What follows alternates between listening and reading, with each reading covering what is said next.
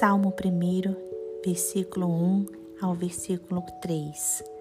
Feliz é aquele que não segue o conselho dos perversos, não se detém no caminho dos pecadores, nem se junta à roda dos zombadores. Pelo contrário, tem o prazer na lei do Senhor e nela medita de dia e de noite. Ele é como a árvore plantada à margem do rio, que dá o seu fruto no tempo certo. Suas folhas nunca murcham e ele prospera em tudo o que faz. Irmãos, cristianismo é a religião que nos traz felicidade. Cristo é a própria palavra de Deus que se tornou carne e habitou entre nós.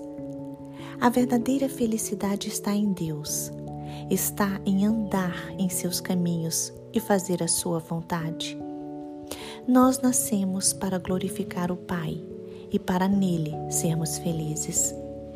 Jesus disse que bem-aventurado é o que chora, ou seja, mais do que feliz é o que chora.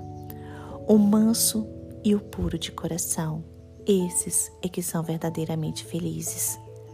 Bem-aventurado é o pacificador, é o perseguido por causa da justiça. Bem-aventurado é aquele que é humilde, e é mais do que feliz, é aquele que tem intimidade com o Senhor. É aquele que busca um relacionamento com o Criador do universo, porque Deus é o descanso da nossa alma. Ser feliz é se alegrar, é se alegrar em adorar a Deus, é desfrutar da Sua companhia, porque Deus nos promete felicidade para o futuro, mas Deus nos dá felicidade agora também. Somos felizes no caminho para a glória e seremos felizes na glória. Somos felizes quando reconhecemos nossa total dependência de Deus, porque somos seres carentes e necessitamos do Pai. Somos felizes quando colocamos nossa confiança totalmente em Deus. Nosso maior tesouro é Cristo e precisamos servi-lo de todo o coração. Quando oramos, ficamos mais perto de Deus. Precisamos de Deus bem perto de nós e queremos muito mais do Pai. Por isso é importante a oração. Você é um amado do Pai. Você é precioso aos olhos do Pai. Por isso, alegre-se. Alegre o seu coração.